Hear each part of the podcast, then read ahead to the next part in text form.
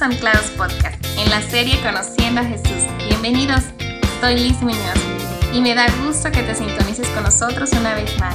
Como te has dado cuenta, estamos estudiando el libro de Lucas versículo a versículo, con el propósito de conocer a Jesús, la verdad que nos hace libres.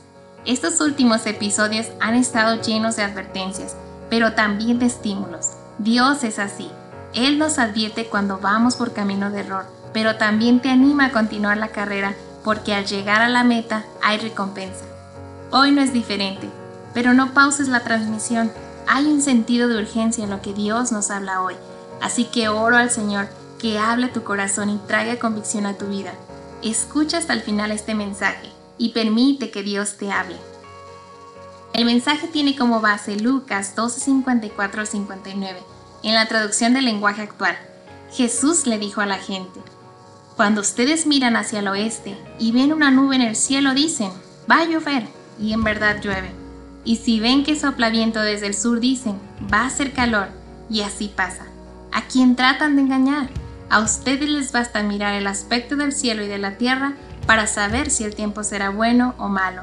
Pero miran lo que yo hago y no son capaces de entender que son señales de Dios.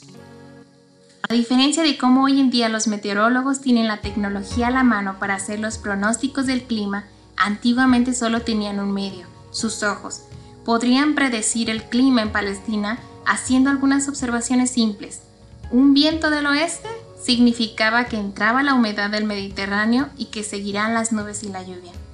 La brisa del suroeste significaba que el calor del desierto estaba en camino y se podía anticipar un aumento de la temperatura. Los signos de los tiempos fueron indicados por la brisa. Llegaron a entenderlo porque en repetidas ocasiones lo habían observado. A través de la experiencia tomaba nota de ello y podían llegar a dar aviso a los demás. El sabio observa y aprende. Quien esté mirando y conozca los tiempos sabrá que Dios está trabajando. Los signos del tiempo están en todas partes y también la ceguera espiritual. No leer este tiempo correctamente es peligroso, chicos. Más peligroso que perderse un huracán. Mira a tu alrededor, ¿qué pasa con las personas hoy en día? Mientras unos están enfermos o en un hospital, otros viven en temor a contagiarse, otros en depresión y ansiedad por los problemas económicos que enfrentan, otros tienen problemas familiares, siendo víctimas de violencia, de abuso, otros siguen esclavizados a las adicciones, otros buscando el amor, la paz, etc. ¿Y la iglesia? A principio de este tiempo de aislamiento, algunos se dieron cuenta que para seguir conectados con el Señor necesitaban buscarle personalmente. No podían depender de un pastor, un maestro de escuela dominical o del líder de jóvenes para tener la palabra de Dios, porque ya no podían reunirse en la iglesia. Otros no lo hicieron o ya dejaron de hacerlo. Los signos de este tiempo están hablando de tiempos peligrosos. Cuando finalmente tengamos la oportunidad de reunirnos, ¿cómo será? ¿Cuántos regresarán? Oro para que tú seas de los que observa los tiempos y actúa antes de que sea demasiado tarde. Después de que Jesús advierte sobre los tiempos que vivimos, Él recalca la premiante necesidad de venir a cuentas con Dios. ¿Te has dado cuenta de que ahora tienes una oportunidad que no tendrás por mucho tiempo y que tal vez nunca más tendrás? El de asegurarte un lugar en el reino de Dios y tener los privilegios de ese reino. ¿Cómo te aseguras de eso?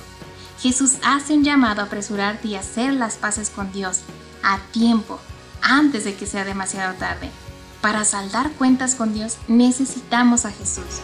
La bancarrota y la prisión para deudores serán el resultado de rechazar a Dios. Solo Jesús puede pagar nuestra deuda. Te invito a hacer una pausa y que medites cómo has vivido hasta ahorita. Todos necesitamos el perdón de Dios. No hay siquiera uno de nosotros que diga yo no he pecado. Dios dice en Proverbios 28:13, el que encubre su pecado no prosperará, mas el que los confiesa y los abandona hallará misericordia. En Isaías 55:7 también nos dice, que se vuelvan al Señor y así Él tendrá compasión de ellos, que se vuelvan a nuestro Dios porque Él es generoso para perdonarlos. No pierdas esta oportunidad. Mira los tiempos que vivimos y hoy más que nunca busca al Señor, ahora que puede ser hallado el pueblo que conoce a su Dios se mostrará fuerte y actuará. Oremos. Señor, gracias por tu palabra. Eres tú hablando nuestro corazón. Confesamos nuestros pecados delante de ti. y pedimos que tú nos perdones por tu gran misericordia. Ayúdanos a ser como esos hombres que mencionan en la Biblia que eran expertos en discernir los tiempos, con conocimiento de lo que el pueblo debía hacer. Señor, abre nuestros ojos para ver la realidad. Guarda nuestro corazón, que no lo endurezcamos. Al contrario, que sea quebrantado y seamos sensibles a tu voluntad. Y avívanos una vez más. Queremos caminar en tu voluntad. No queremos mirar hacia atrás, sino perseverar hasta el final contigo. En el nombre de Jesús. Amén. ¿Sabes? No eres el único que puede estar sintiéndose abrumado, triste o preocupado o quizás aburrido o desanimado por estas circunstancias que vivimos. Por favor, permítenos orar por ti. Dios no desea tu fin así. Acércate a tus líderes y pide que oren por ti o si lo deseas envíanos un mensaje y nos pondremos en contacto contigo. No estás solo, puedes salir de ese hoyo, puedes volver a tener paz, gozo. Dios es experto en restaurar las cosas como nuevas. Escríbenos, te estaremos esperando. No te olvides de nuestro próximo mensaje de reflexión, todos los lunes y miércoles a las 5 en podcast.anclados.org o en Spotify y iTunes. Búscanos como Jóvenes Anclados.